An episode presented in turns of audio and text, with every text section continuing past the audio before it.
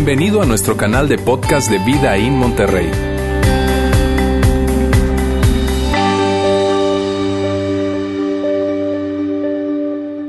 Buenos días. Hoy iniciamos Los Malos de la Pascua y es una serie que va a ser una serie corta, va a ser una serie de dos domingos.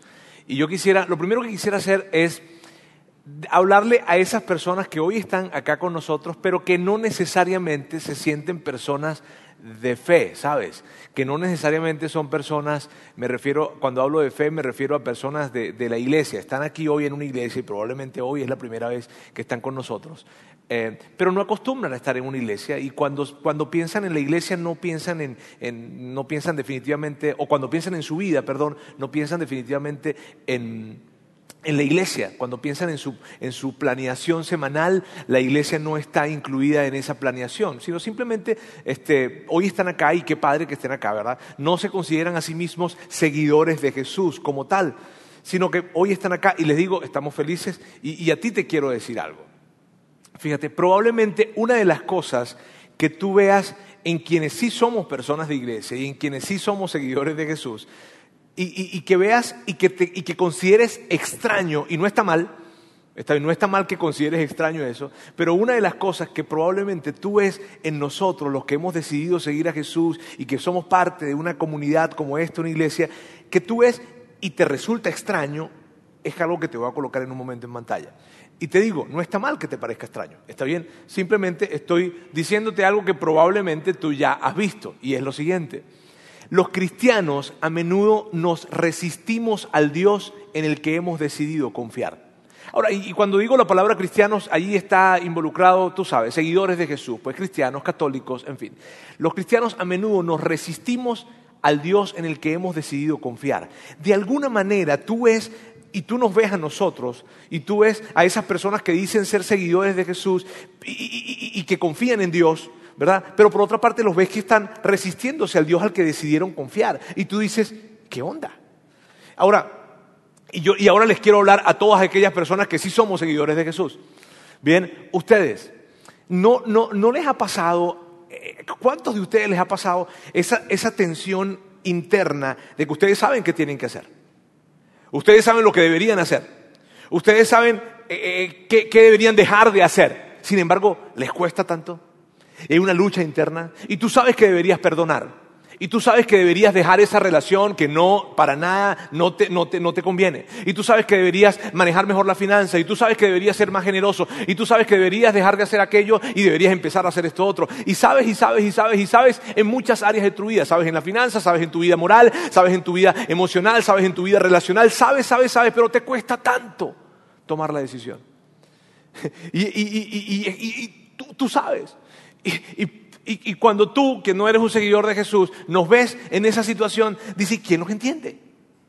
Porque por una parte, fíjense bien, por una parte están diciendo, mira, yo creo en Dios, yo creo que Dios es un Dios confiable, yo creo que Dios siempre quiere lo mejor para mí, yo sé que, Dios es increíble, pero, pero por otra parte e, estoy resistiéndome a hacer lo que Él me está indicando que haga. Y eso te puede sacar de onda. Pero ¿y quién los entiende entonces a ustedes? Y si dices eso, mire, yo te entiendo, la verdad, y te doy la razón en eso. Porque, porque es una tensión que estamos teniendo y que tenemos presente, ¿sabes? Sabemos que debemos hacer algo, sabemos que debemos hacer esto, sabemos que debemos hacer lo otro, sin embargo, sin embargo, no lo hacemos. Y tú dices, ok, por una parte dices que tienes confianza en Dios, pero por otra parte te resistes a confiar en el Dios que dices que es confiable. Eh, no entiendo. ¿Quién te entiende? Roberto, ¿y eso hasta no podría ser inclusive hipocresía? Y la verdad es que sí, de alguna forma yo no podría negártelo, porque, porque de alguna forma no estamos haciendo lo que con nuestras palabras estamos diciendo. Pero por favor, denos chance, denos un chance a los que hemos sido seguidores de Jesús y que estamos en esa, en esa, en esa jornada de fe. ¿Por qué?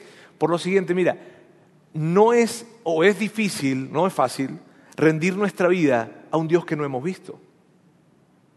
Mm, es difícil rendir nuestra vida a, un Dios que nos habla en nuestro corazón y a un Dios que nos habla a través de la literatura antigua y a un Dios, a un Dios que, que, o sea, es difícil hacerle un cheque en blanco de nuestra vida a un Dios al que no hemos visto. ¿sabes? Y es una tensión que siempre va a estar. No es una tensión que se va a desaparecer, no es una, tensión en la que tú digas, bueno, y el día de mañana yo voy a crecer tanto en una relación con Dios que jamás tendré eso. No, es una, es una tensión que siempre va a estar presente. Y si tú no eres una persona de fe, si tú no eres una persona de, que, que, te confiesas a ti mismo ser un seguidor de Jesús, tú, tú también puedes entender este asunto. Y lo puedes entender porque para ti, tú lo vives de alguna forma cuando tienes esa lucha con tu conciencia, ¿sabes? Eso de que tú sabes que no deberías hacer esto y en tu, en tu conciencia tú sabes que tu conciencia te dice no lo hagas, no lo hagas, pero terminas haciéndolo. Tu conciencia te dice eh, hazlo, hazlo, pero no lo haces. Y esa tensión que tienes y esa lucha que tienes interna, de alguna manera puede representar esa lucha que nosotros, los que hemos decidido seguir a Jesús, sí tenemos. Ahora, miren bien, hoy y en este tiempo, en este momento, hoy, estamos a dos semanas de celebrar la muerte y la resurrección de Jesús. Y justo en este tiempo, justo en este tiempo, hace unos dos mil años, sucedieron muchísimos eventos y, y hubo algunos personajes especiales que esos personajes se cruzaron, sus vidas se cruzaron con Jesús, sus vidas eh, en sus vidas tenían ciertas agendas personales, ¿sabes? Agendas específicas, muy personales. Y cuando, y cuando, y cuando esas agendas estaban allí y, y, se presentan en su vida y ellos y sus vidas se cruzan con Jesús, empieza a haber una tensión. De hecho, de hecho las cosas se, se ponen muy incómodas para ellos y se ponen muy tensas entre ellos y Jesús. Y es interesante porque decimos los malos de la Pascua. Y muchas veces que los que hemos celebrado la Pascua durante algunos años, les vemos como con cierta distancia, ¿no? Ellos son tan malos. Es que hoy, ¿cómo se les ocurrió? ¿Cómo pudieron haber hecho eso? ¿Sabes? Y hemos hablado muchísimo acerca de ellos. Y esta serie va a ser una serie corta, les digo, solamente va a ser este domingo y, el siguiente. Pero vamos a hablar de algunos personajes que podemos identificar como los malos de la Pascua. Y lo que vamos a descubrir en ellos es lo siguiente. Todos tenemos un poco de ellos dentro de nosotros. Todos tenemos un poco de ellos dentro de nosotros, ¿sabes? La historia especialmente que vamos a ver el día de hoy tiene que ver con la historia de uno de ellos y tiene que ver con la historia de un hombre que se resistió a Dios. Se resistió a Dios. Y por eso se parece mucho a nosotros. Te digo. Porque, porque te insisto, nosotros los cristianos, los cristianos, los que hemos decidido seguir a Jesús, nos resistimos al Dios que decimos confiar. Y este hombre, y este hombre se resistió a Dios. Vamos a ver su historia, vamos a aprender de la historia de este hombre. Vamos a ver, vamos a ver y vamos a entender algo muy importante. Resistirse a Dios es inútil. ¿Sabes? No, no hay algo que podemos sacar ventaja con respecto a resistirnos a Dios. Bueno, mira, lo único que pudiese ser, para lo único que pudiese servir el resistirnos a Dios sería para que al final de nuestra vida le digamos a nuestros hijos que resistirse a Dios es inútil. Pero sería probablemente para lo único que pudiésemos realmente eh, sacar ventaja de esto. Así que vamos a ver eso y, y la historia es muy interesante. Hoy vamos a hablar de un personaje, ese personaje se llama José Caifás. José Caifás, sumo sacerdote judío del año 18 al 36 después de Cristo. Y probablemente ustedes le conocen y le conocen más por el nombre de Caifás. Ese es la, eh, mejor conocido, pues, como el nombre de Caifás. Ahora, fíjense bien, Caifás, no, no, no vayamos a pensar que el tema de ser sumo sacerdote judío lo circunscribía o lo limitaba meramente a un tema eh, religioso, no. En ese tiempo, cuando se está hablando del pueblo de Israel en general, ser el sumo sacerdote judío representaba ser la máxima autoridad política, la máxima autoridad religiosa, la máxima autoridad de influencia social plenamente. Así es que cuando estamos hablando de sumo sacerdote, no vayas a pensar solamente que tiene una connotación religiosa. En ese tiempo, en esa cultura y para el pueblo de Israel, el sumo sacerdote representaba una persona que tenía muchísimo poder, muchísima influencia y tenía acceso a una riqueza extraordinaria. Caifás era el mero mero, dicho en el buen mexicano. Si lo dijéramos en venezolano, diríamos era el papá de los helados.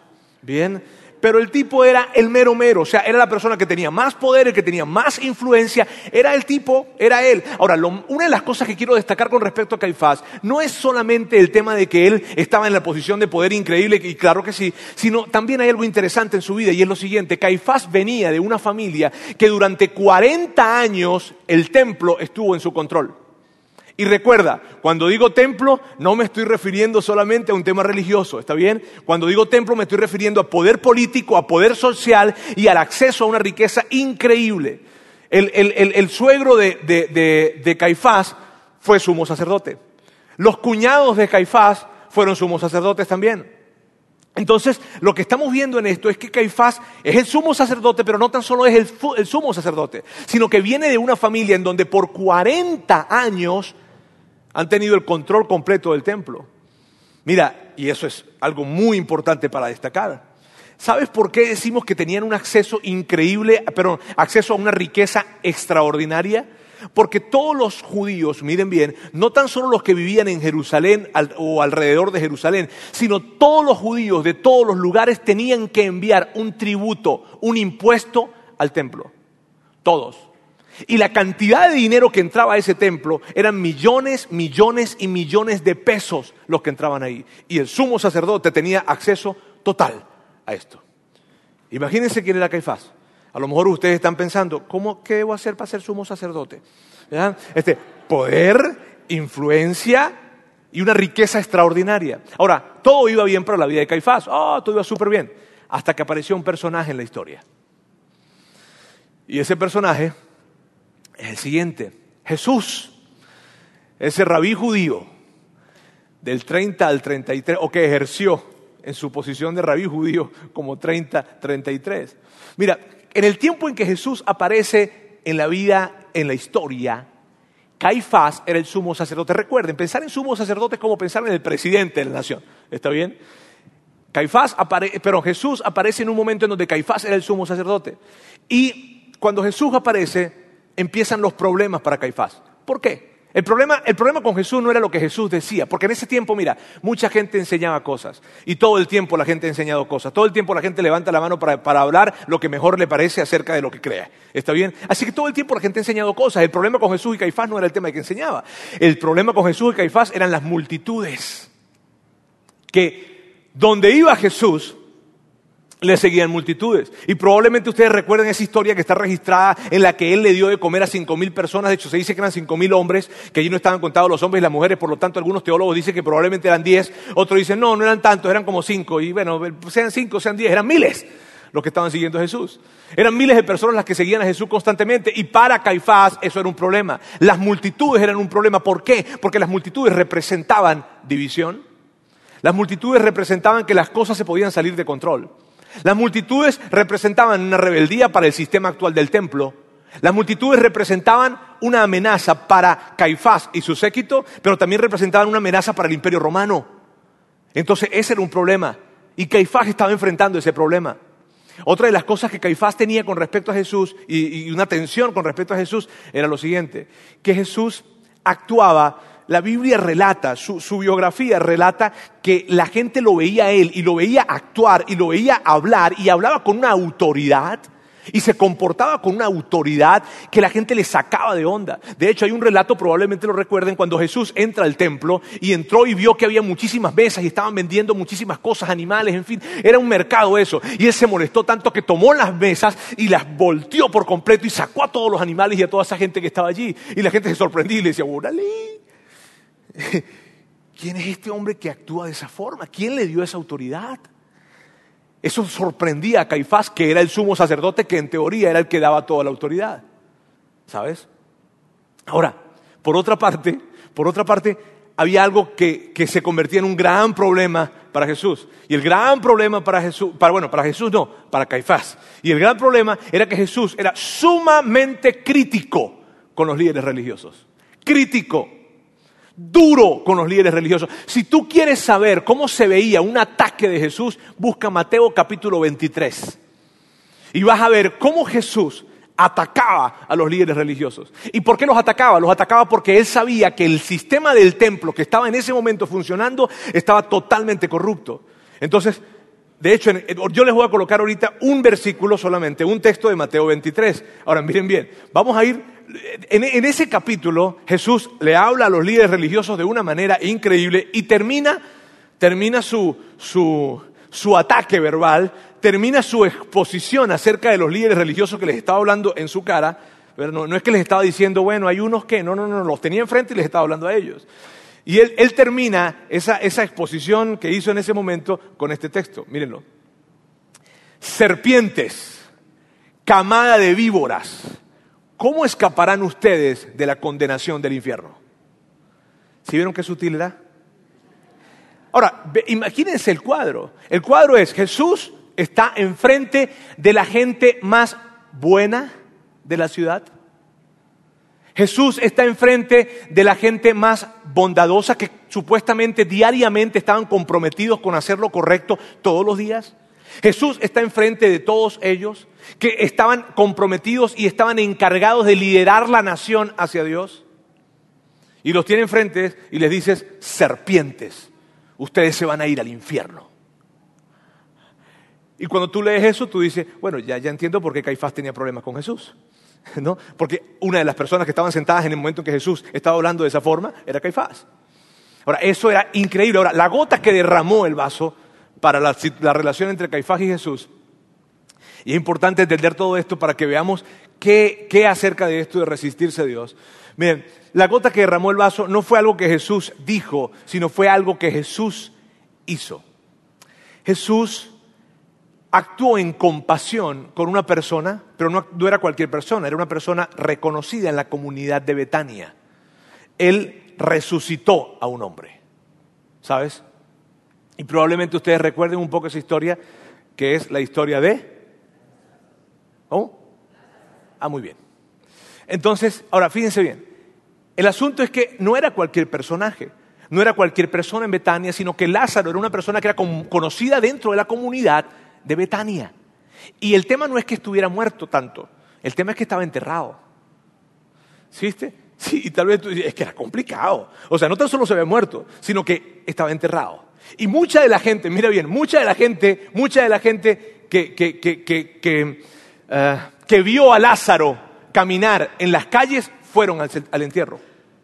Sí, ponte tú un poquitico en ese lugar en ese momento. O sea, a ver, yo fui, yo me enteré que Lázaro se enfermó, yo me enteré que Lázaro se murió, yo fui al entierro. O sea, yo estuve ahí cuando lo enterraron. De hecho, yo ayudé a colocar la piedrita en la tumba. Y ahora lo veo caminando en las calles de Betania, en Fashion Drive. Ah, no, no, no, ya va, no es posible eso. A ver, a ver, a ver, a ver, a ver, a ver, ¿qué pasó? ¿Y qué crees tú que pasó en ese tiempo cuando sucede lo que, cuando, cuando Jesús hace ese milagro, esa resurrección en la vida de Lázaro? Que todo el mundo empezó a hablar de Jesús, que la gente empezó a, abocarse a seguir a Jesús. Y lo que pasa después de eso es que las multitudes empiezan a, sumarse, a sumarse, a sumarse, y más gente empieza a seguir a Jesús, porque imagínate, nos enteramos de que alguien resucitó a una persona. ¿Qué crees tú que va a pasar? La gente empezó a seguirlo, y era obvio. La gente empieza a seguirlo, a seguirlo, a seguirlo, y la historia dice que las multitudes empezaban a seguirlo, a seguirlo y a seguirlo y los fariseos y los líderes religiosos se sacaron de onda. Y se sacaron de onda porque decían, ¿qué vamos a hacer? Más gente y más gente, o sea, si antes lo seguían, ahora lo van a seguir más. Y nuestra estrategia no está funcionando. ¿Cuál era la estrategia que tenían los líderes religiosos contra Jesús? Mírenla bien. Era hacerle preguntas capciosas para hacer que perdiera credibilidad. Y si él perdía credibilidad ante el pueblo, la gente dejaría de seguirlo.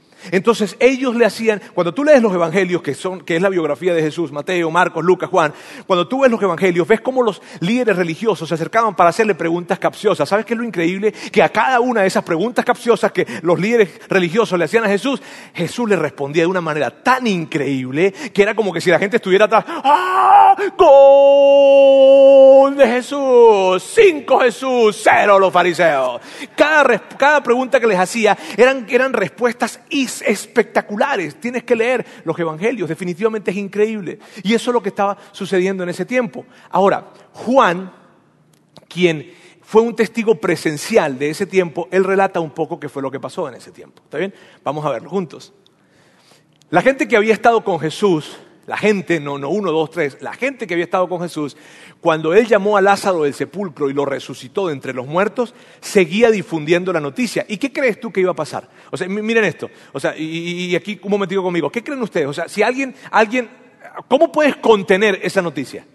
Si cuando tú le comentas algo a alguien, tú estás implorando que no se lo cuente a nadie, ¿cierto? Este, ahora imagínate el hecho de haber visto que Jesús resucitó a un hombre.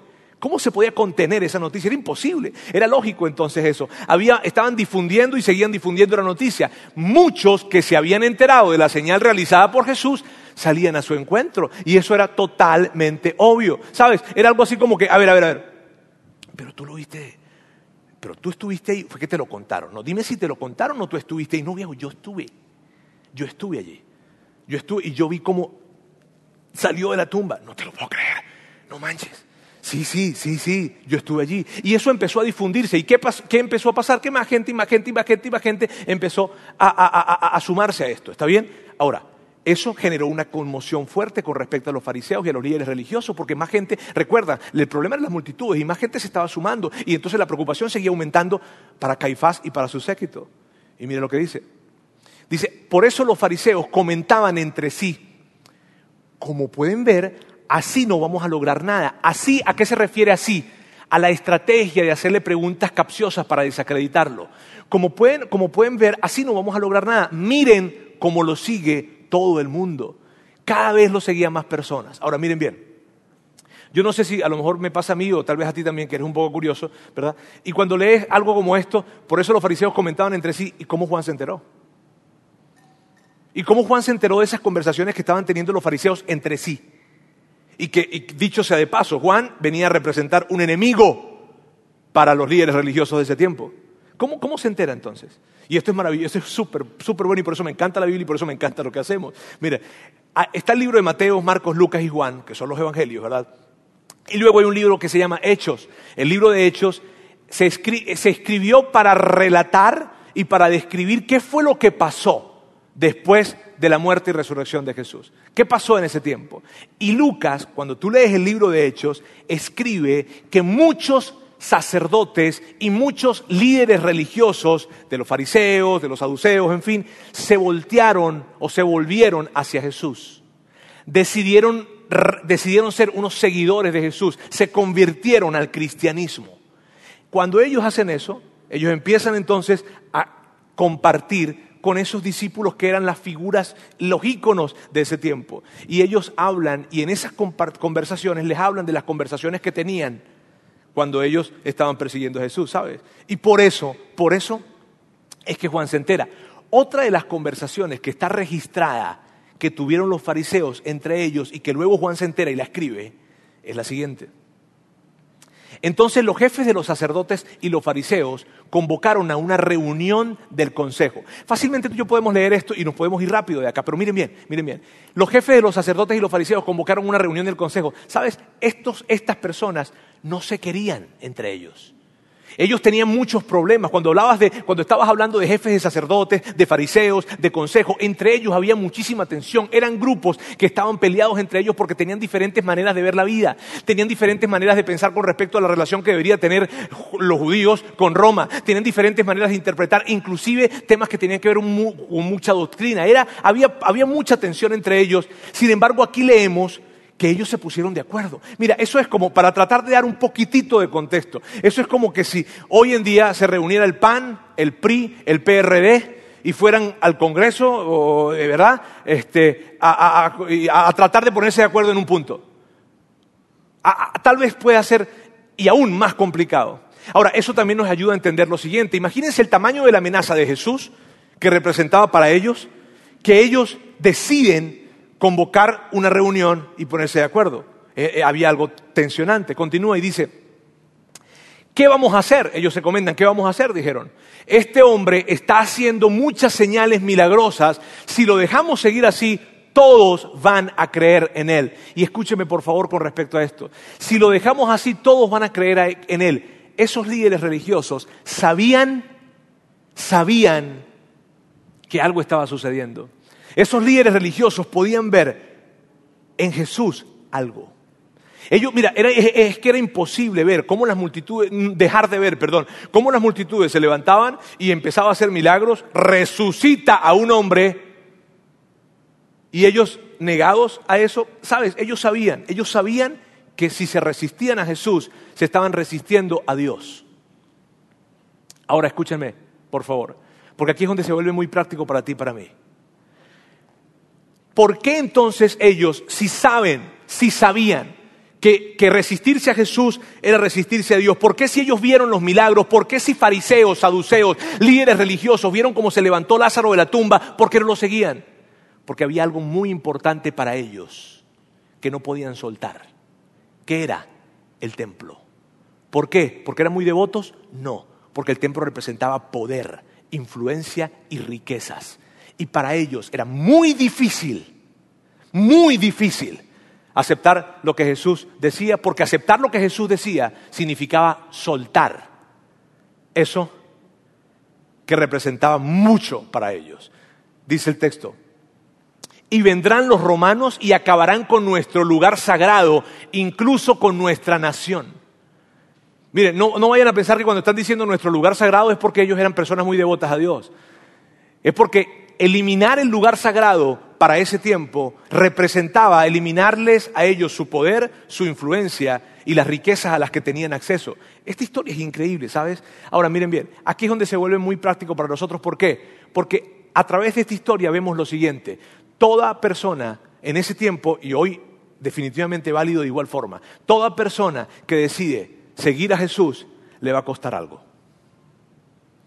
Toda persona que decide colocar a Dios en su corazón como una prioridad le va a costar algo. Y esa es una realidad que ellos vivieron, a ellos les iba a costar soltar ese poder, esa influencia y en su caso esas riquezas. Pero miren bien, y yo quiero que tú y yo estemos tan atentos con esto, porque si tú y yo estamos en esa posición, si tú y yo, toda persona que decide hacer de Jesús el centro de su vida, toda persona que decide darle prioridad a Dios en su corazón y decir definitivamente Dios es un Dios confiable y yo le voy a dar ese lugar en mi vida, te va a costar algo. Y probablemente, miren bien, probablemente tú, tú te alejaste de la iglesia por esa razón.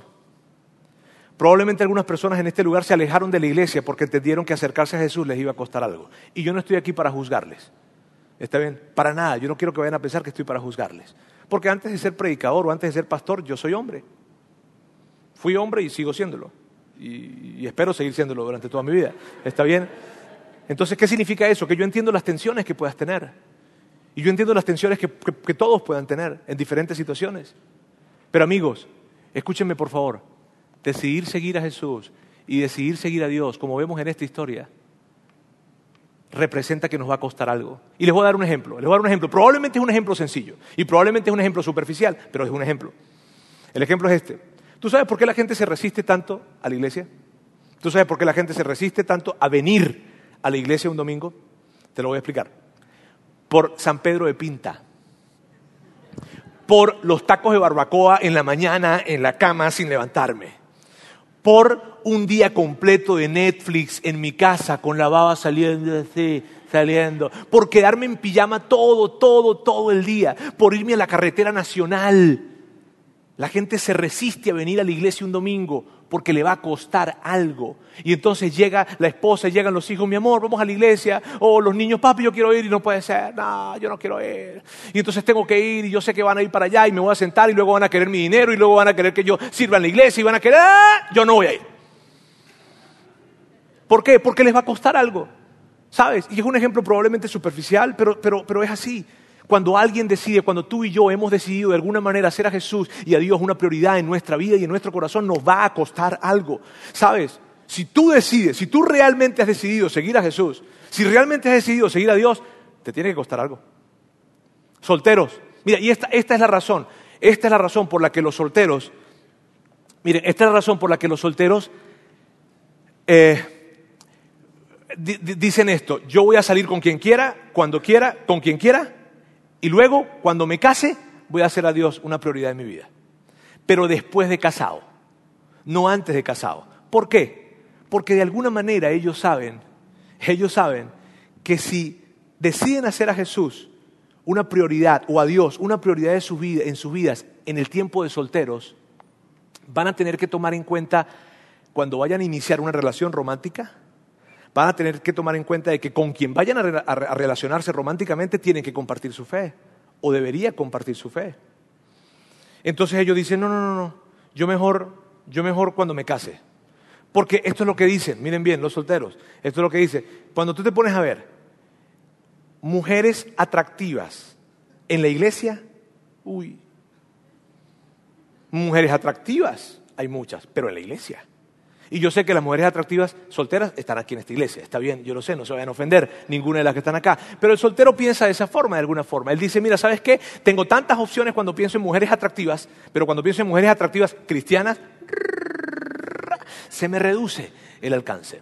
O- Y lo, mismo pasa con respecto a, las mujeres. Dicen, hombres guapos, mm, hombres guapos cristianos, mm, y yo sé que todos están acá, en este lugar. Está bien, no se preocupen. Ahora, y por eso, de hecho, yo tenía un amigo que decía esto, permítame el, comentario. Yo tenía, un, yo tenía un amigo que decía lo siguiente, este, una, una eh, mujer salva, cualquiera, pero mujer guapa, mm, muy pocas.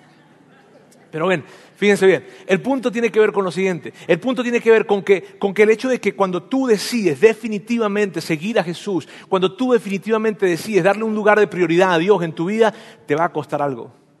Y esa es una tensión que siempre vas a tener, no, no desaparece. Es una, una, una tensión que va a estar hoy, que va a estar mañana y que probablemente en este momento has tenido y que hace dos semanas tuviste también. Y por eso al principio yo les decía a ustedes que, que nuestra vida al final del camino lo que va a servir es para demostrar qué tan inútil es no servir, es, no, es resistirse a Dios, ¿sabes? Ahora, eh, vamos ahora, y, perdón, y por eso los líderes religiosos, por eso los líderes religiosos estaban tan resistentes. Si tú te preguntas, si alguna vez te has preguntado, porque yo me he preguntado esto, ¿cómo es posible si tú estás en un lugar en donde tú ves que Jesús hace milagros, que levanta enfermos, que, que levanta, que hace que los ciegos vean, que resucita muertos y todas las cosas que suceden, porque no lo seguían? ¿Por qué se resistían tanto? Porque había algo que les iba a costar. Les iba a costar demasiado, ¿sabes? Y los líderes religiosos estaban aferrados a esto. Sigamos.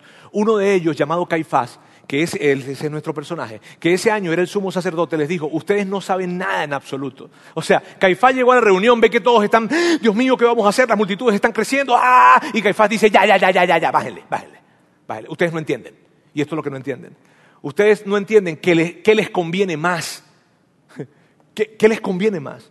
Dice, no entienden que les conviene más que muera un solo hombre por el pueblo y no que perezca toda la nación. Tú sabes lo que estaba diciendo nuestro querido amigo Caifás ahí. Caifás estaba diciendo, señores, esto es sencillo, olvídense de estar haciéndole preguntas capciosas a Jesús. Eso no, va, eso no va a avanzar para ninguna parte. Lo que hay que hacer es matar a ese hombre, compadre. Y luego lo suaviza. ¿Cómo lo suaviza? Bueno, es por el bien del pobre, es por el bien del pueblo y para que no perezca toda la nación.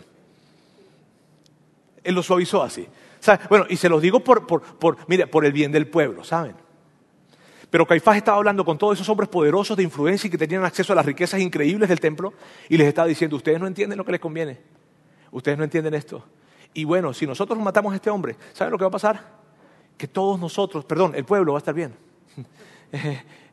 que, que, que, que todos nosotros, perdón, la nación va a estar cuidada. Pero había un, un sesgo de agenda personal tan grande y eso fue lo que dijo Caifás. Ahora, Juan, quien estaba escribiendo, Juan estaba escribiendo esto cuando él ya estaba grande, ¿sabes? Entonces él ya sabía todo lo que había pasado. Haz de cuenta que Juan vivió eso, un ejemplo, eh, a los 20, 25 y luego él, lo escribe cuando tenía 60, un ejemplo, ¿está bien? Entonces, el punto es de que Juan ya sabía todo lo que había pasado y él está escribiendo esto. Yo me imagino a Juan escribiéndolo y por eso escribe lo siguiente, miren bien, esto es lo que escribe Juan. Juan dice, por eso, por esto no lo dijo, perdón, pero esto no lo dijo por su propia cuenta. ¿A quién se refería? A Caifás, sino que como era sumo sacerdote ese año, profetizó que Jesús moriría por la nación judía y no solo por esa nación, sino también por los hijos de Dios que estaban dispersos para congregarlos y unificarlos. Ahora miren bien, Juan está escribiendo esto, ya está grande y vean el cuadro, y Juan probablemente está escribiendo esto con una sonrisa en sus labios, diciendo, ay, toda esa cosa que se formó, todos ellos ah, tratando de matar a Jesús, creyendo que si lo mataban se iba a terminar esto.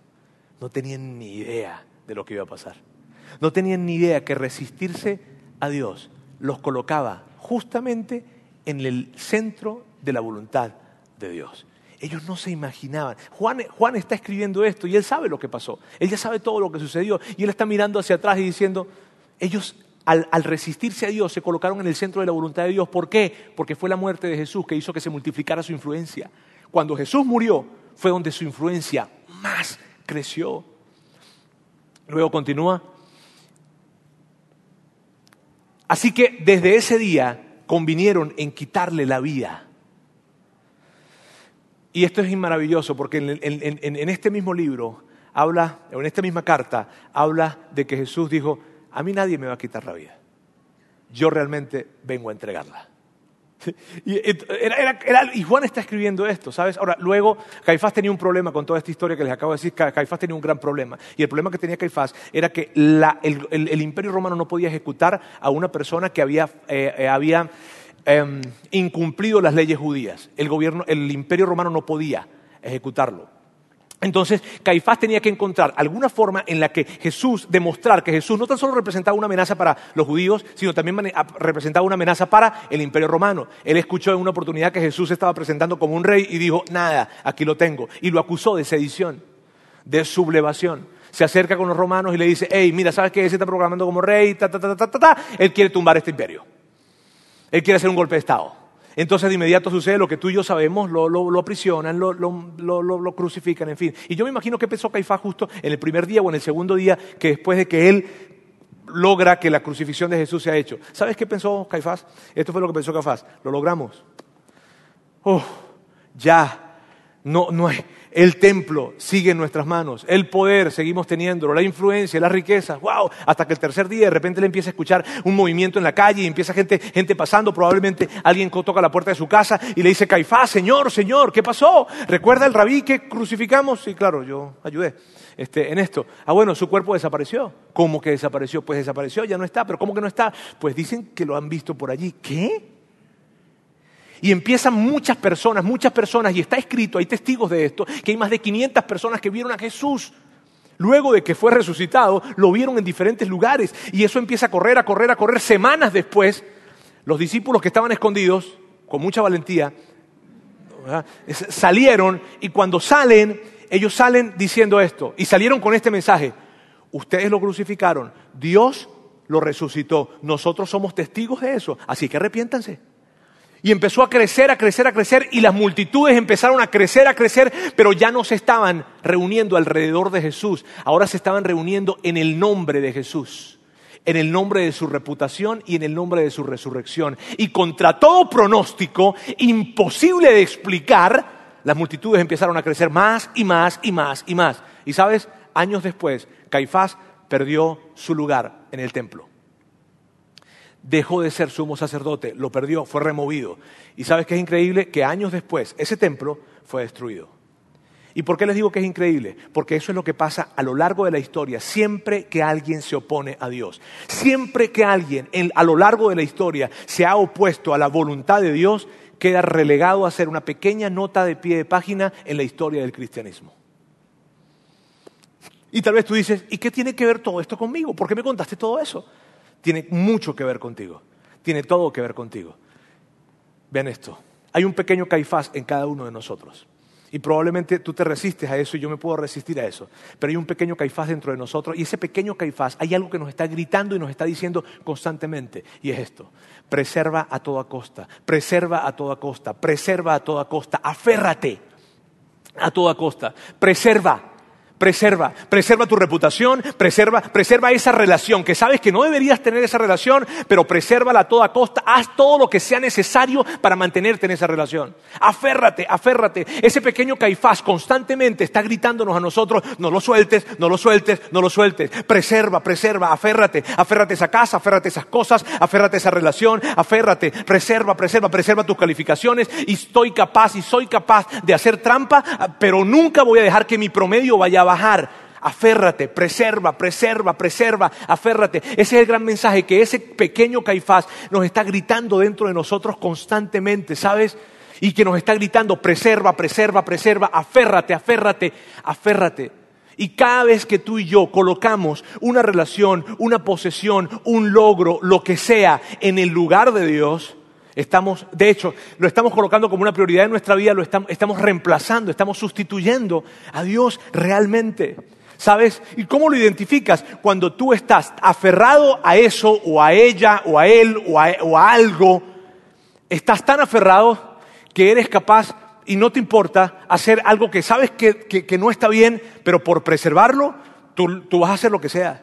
De hecho, de hecho, personas que están involucradas en alguna relación, pero tan solo imaginarse el hecho de que acercarse a Dios les va a llevar a tener que soltar esa relación, prefieren alejarse de Dios, pero nunca imaginarse de que Dios le va a arrebatar esa relación. ¿Y sabes qué ha pasado en ese momento? En ese momento lo que sucedió fue lo siguiente, sucedió de que tú y yo podemos caer en ese error, hemos reemplazado a Dios en nuestra vida y le hemos dado prioridad a eso, algo o a ese alguien. Y como Caifás, al final se pierde. ¿Sabes? Lo que hacemos es que convertimos esas cosas o esas personas o esos sentidos de logro en pequeños dioses. Y los pequeños dioses siempre, siempre, yo quiero que veas tú esto, los pequeños dioses siempre, siempre te van a decepcionar. Siempre, siempre. Los pequeños dioses siempre van a desaparecer. Siempre. ¿Y sabes qué es lo más duro de esto? Que cuando tú, has colocado de alguna manera, has, dejado de priorizar a Dios, priorizas tu relación, priorizas tu matrimonio inclusive, priorizas tu... y todo esto dice, pero ¿cómo priorizar tu matrimonio? está, está en choque cuando tú dejas, de alguna forma, cuando tú empiezas a hacer cosas que van diferente a lo que Dios ha establecido de alguna forma, estás reemplazando a Dios en este juego, en este juego de la vida. Estás reemplazándolo y estás convirtiendo pequeños dioses. Y esos pequeños dioses al final del camino nos decepcionan y siempre desaparecen. Esa senda, miren bien, esa senda nos lleva por una senda de autodestrucción. Y esto es tan increíble. Tú no te imaginas el potencial que tú y yo tenemos para hacer el mal. No te lo imaginas. Y el potencial que tú y yo tenemos para hacer el mal lo empezamos a descubrir cuando estamos aferrados a algo o cuando estamos tratando de preservar algo. Allí nuestro potencial explota de una manera. ¿Y cómo lo veo yo en la vida de Caifás? ¿Tú sabías que Caifás tenía en su poder la copia de la ley más antigua que podía haber? ¿Tú sabías que Caifás, una de las responsabilidades principales de Caifás era esta? Tomar la ley y distribuirla entre el pueblo para que la gente cumpliera la ley. ¿Y tú sabes que era una de las cosas que decía esa ley?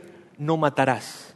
¿Y cómo Caifás participa de un complot para matar a un inocente cuando él sabía que era algo que jamás podía hacer y mucho menos como sumo sacerdote. ¿Por qué? Porque cuando tú te aferras a algo y cuando tú buscas preservar algo a toda costa, terminas en una senda de autodestrucción, terminas haciendo algo que nunca pensaste que llegarías a hacer.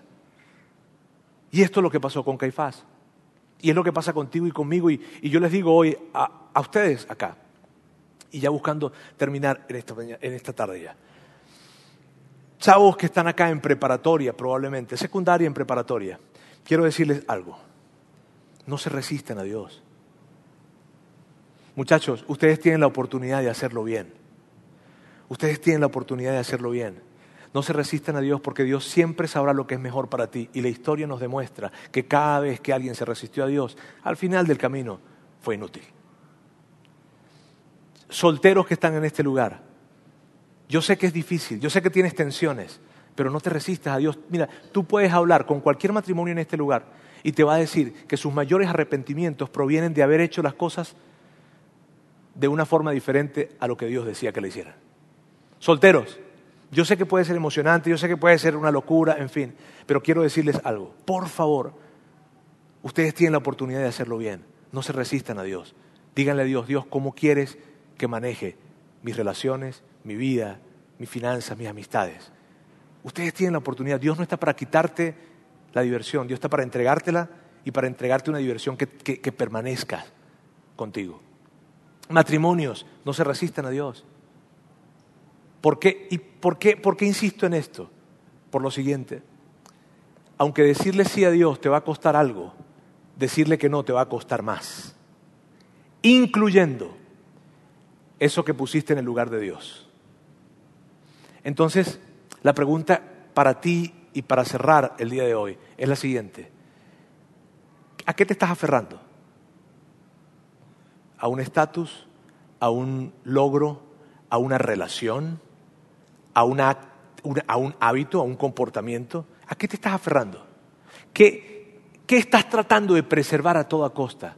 Porque si en este momento hay algo a lo que te estás aferrando, eso a lo que te estás aferrando ya lo colocaste en el lugar de Dios. Y recuerda, los pequeños dioses siempre decepcionan. Siempre. Siempre. Entonces mi invitación para ti hoy y la práctica, la aplicación de esto es ver a través de la vida de Caifás que todo eso que él hizo, todo eso de que no quiero soltar el templo, no quiero soltar, no lo quiero soltar, no lo quiero soltar, no lo quiero soltar, a los años se lo quitaron y peor aún, a los años lo destruyeron.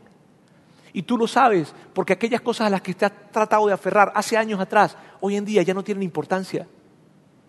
Quiero, quiero que por favor te lleves esto. Y es una gran reflexión para ti. Por favor, te quiero preguntar, y que nadie se sienta excluido de esto, porque todos estamos en esa tensión. Les pregunto, ¿qué estás tratando de preservar? ¿Qué estás, ¿A qué te estás aferrando? ¿Diferente a Dios o a Jesús siendo tu Señor en tu vida? ¿A qué? Permítame orar. Dios, quiero darte gracias. Gracias por, por tu amor. Gracias, Dios, porque porque nos, nos permites ver a través de la historia de este hombre, Caifás, que él se aferró y no, para él fue muy difícil soltar ese poder, esa influencia, esa riqueza que venía de, ser el sumo sacerdote y que en lugar de, de, haber, de haber, abierto los brazos y decirte que sí y, y haber acercado, y haberse acercado a ti, él, él terminó resistiéndose. ¿Y para qué? No sirvió para nada. Dios, ayúdanos y ayúdanos a todos los que estamos en este lugar a que por favor podamos entender de que, de que no tenemos que resistirnos a Dios porque resistiéndonos a ti, lo que tenemos es pérdida, no es ganancia. O sea, al final del camino, Dios, estaremos contando esta historia. Sí, fue difícil para mí, pero yo no me resistí. O estaremos diciendo, no, yo no pude hacer lo que Él quería y yo me resistí. Y al final del camino entiendo que no tenía que hacerlo. Dios, por favor, yo te pido que nos deje a todos nosotros la fuerza, la energía, Dios, la convicción en nuestro corazón de no resistirnos a Dios, sino de colocarte a ti en el lugar, en el primer lugar de nuestra vida, hacerte una prioridad y preguntarte para cada cosa que hagamos, ¿qué quieres que hagamos? ¿Qué tengo que soltar? Al decidir seguirte a ti, ¿qué tengo que soltar? En el nombre de Jesús. Amén. Gracias por haber escuchado este podcast de Vida en Monterrey. Si deseas escuchar estos mensajes en vivo, te invitamos a que nos acompañes todos los domingos a nuestro auditorio. Para más información sobre nuestra ubicación y horarios, entra a vidainmty.org o síguenos en nuestras redes sociales como Facebook, Twitter e Instagram. Nos vemos la próxima semana.